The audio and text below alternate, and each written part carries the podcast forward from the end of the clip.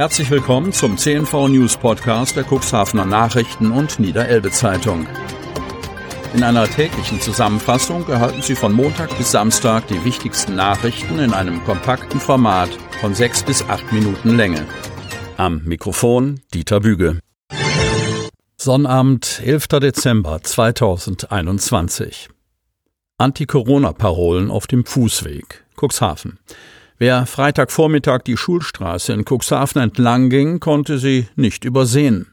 Der gesamte Fußweg von der Kreuzung Abendrotstraße, Rodestraße bis zur Rundturnhalle war übersät mit Anti-Corona-Parolen, die mit Straßenmalkreide aufgeschrieben worden waren. Zu lesen waren unter anderem Botschaften wie Wann hält die Politik, was sie verspricht? Welcher Booster ist der letzte? Oder Impfen macht frei? Wobei das frei durchgestrichen war.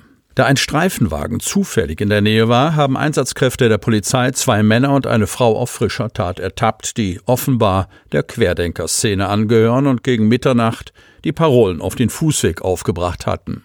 Es handelt sich um drei polizeibekannte Personen, eine 24 Jahre alte Frau aus Cuxhaven, einen 40-jährigen Geestländer und einen 30-jährigen Bremerhavener, sagt Polizeisprecher Stefan Herz. Das Auftragen der Parolen wie auch die Inhalte stellen allerdings keinen Straftatbestand dar. Da es dennoch nicht erlaubt sei, ohne entsprechende Genehmigung Straßen und Fußwege für solche Zwecke zu nutzen, werde gegen den Bremerhavener ein Ordnungswidrigkeitenverfahren eingeleitet, da er von den Beamten beim Aufmalen gesehen wurde und dies auch zugab. Der Bauhof ist anschließend beauftragt worden, die Parolen zu entfernen, so Herz. Die Reinigungskosten werden den drei Beteiligten in Rechnung gestellt. Daran, dass die Aktion zufällig in der Nacht auf Freitag stattfand, glaubt Hans-Christian Seebeck, Schulleiter der Realschule Cuxhaven nicht. In der Realschule fand am Freitag eine Impfaktion statt, bei der 130 Schülerinnen und Schüler, Lehrer sowie Schulangehörige durch ein mobiles Impfteam des Landkreises gegen das Coronavirus geimpft wurden. Wir sind voll ausgebucht und mussten einige Interessierte sogar auf die Warteliste setzen, so Seebeck. Impflokal soll in gut einer Woche öffnen. Cuxhaven. Nach wochenlanger Planung und Vorbereitung steht nun der voraussichtliche Starttermin für das geplante Impflokal im City Center Cuxhaven fest.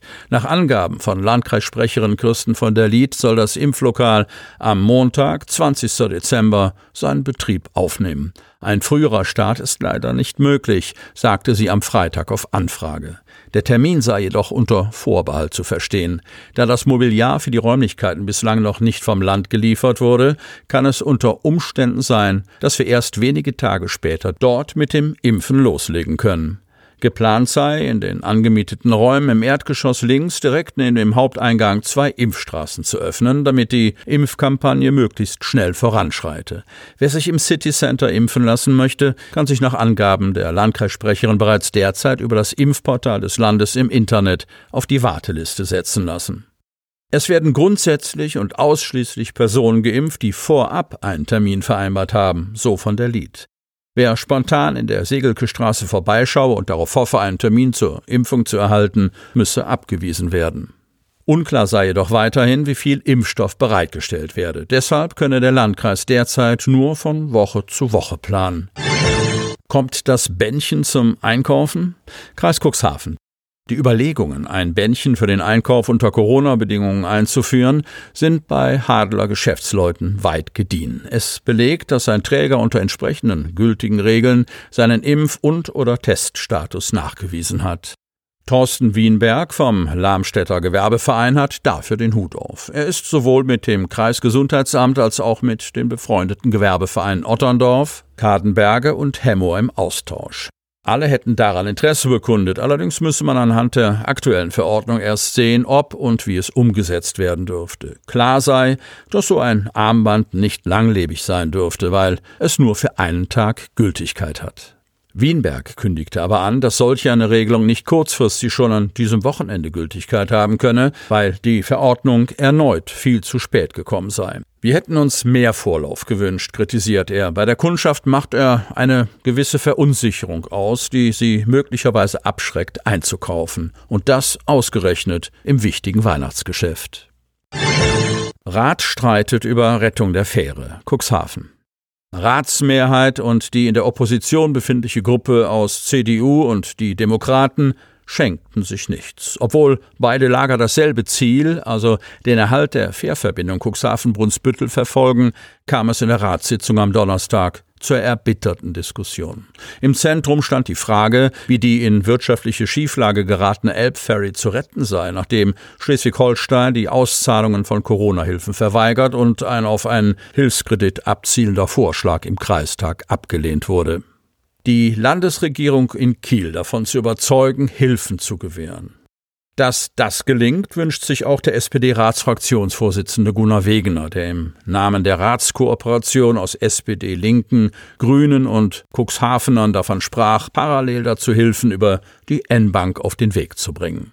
Ob das alles in den nächsten Tagen möglich wird, weiß ich nicht, sagt Wegener, der dem Gremium alternativ die Idee auseinandersetzte, über die Landesnahverkehrsgesellschaft sogenanntes Fährmaterial zu kaufen, um den Betrieb der Linie auszuschreiben. Diese Vorgehensweise ist im Bereich von Bus und Bahn Usus, nicht aber im Falle von Fähren, weswegen die Ratskooperation in einem weiteren Punkte umfassenden Antrag aus dem Wirtschaftsausschuss auch von ungewöhnlichen Wegen spricht, über die es nach nachzudenken gelte. Nach den Worten von Oberbürgermeister Uwe Santja sind die Subventionen bislang nicht geflossen, weil man sich in Kiel darauf beruft, dass Firmen auch, ich zitiere, sehenden Auges, Zitat Ende, in die Krise hineingegründet worden sein könnten. Infolge dieser Sichtweise bliebe nur das Insolvenzverfahren, das wiederum andere Hilfsmöglichkeiten ausschließe. Als Verwaltung müssten wir außerdem selbst einen Kredit aufnehmen. Das geht nur über Hannover, antwortete Sandja. Einen Weg, den er nicht mitgehen könne. Ich zitiere, weil er uns rechtlich ins Zwielicht setzt. Zitat Ende. Sie möchten noch tiefer in die Themen aus Ihrer Region eintauchen?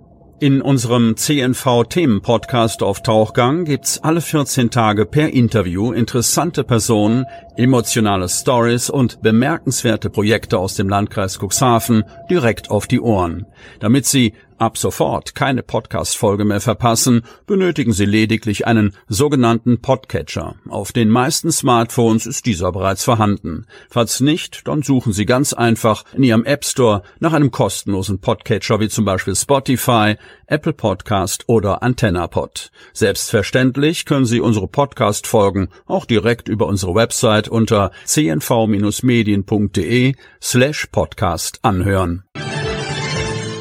Die hörten den Podcast der CNV Medien, Redaktionsleitung Ulrich Rode und Christoph Käfer.